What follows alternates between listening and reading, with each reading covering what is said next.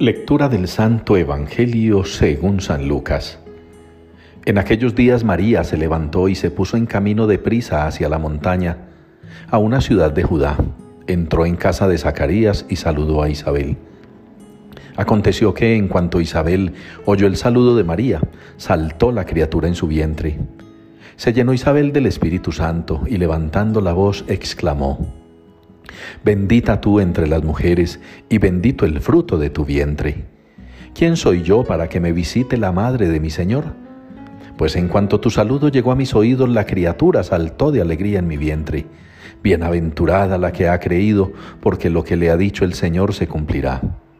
María dijo, Proclama mi alma la grandeza del Señor, se alegra mi espíritu en Dios mi Salvador, porque ha mirado la humildad de su esclava. Desde ahora me felicitarán todas las generaciones, porque el poderoso ha hecho obras grandes en mí. Su nombre es santo y su misericordia llega a sus fieles de generación en generación. Él hace proezas con su brazo, dispersa a los soberbios de corazón, derriba del trono a los poderosos y enaltece a los humildes. A los hambrientos los colma de bienes y a los ricos los despide vacíos. Auxilia a Israel su siervo, acordándose de la misericordia como lo había prometido a nuestros padres en favor de Abraham y su descendencia por siempre. María se quedó con Isabel unos tres meses y volvió a su casa. Palabra del Señor. De pie a tu derecha está la reina, enjollada con oro de Ofir. Es la respuesta que nos une hoy en la liturgia al Salmo 44. De pie a tu derecha está la reina, enjollada con oro de Ofir.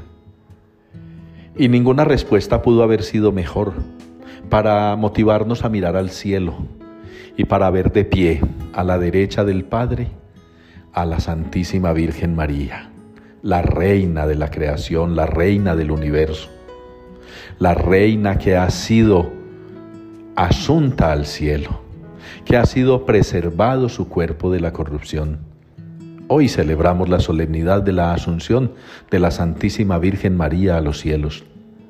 Ha ido al cielo y ha ido en cuerpo y alma. Y es para nosotros una motivación maravillosa que la Santísima Virgen María haya experimentado esa gracia del amor del Padre, del amor del Hijo, del amor del Santo Espíritu. Ella, asunta al cielo, aguarda también a que nosotros lleguemos allí nosotros experimentaremos la corrupción de nuestro cuerpo mortal, pero será también nuestro cuerpo glorioso cuando resucitemos con Cristo, ya resucitado. Qué bueno que este salmo nos invita a mirar a la Santísima Virgen María como la Madre de Dios, como Madre nuestra, que ocupa su lugar allá en el reino del Padre. Enjollada con oro de Ofir, quiere decir engrandecida con las más altas joyas que no son necesariamente las que nosotros consideramos, oro, plata, diamantes, piedras preciosas. Esas joyas de María son su obediencia, su humildad, su silencio, su discreción, su disponibilidad, su amor a la voluntad de Dios.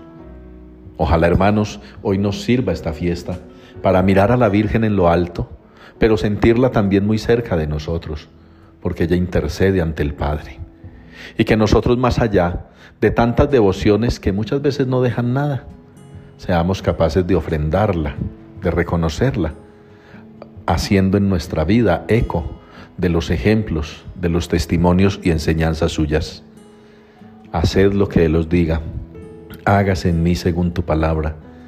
Guardaba todas esas cosas meditándolas en su corazón. Son pequeños trozos que se refieren a la Virgen y que son enseñanzas gigantes para la vida de un creyente. De manera pues hermanos que nos gozamos con la solemnidad de hoy y nos acogemos al amparo y a la intercesión de Santa María Virgen, asunta a los cielos.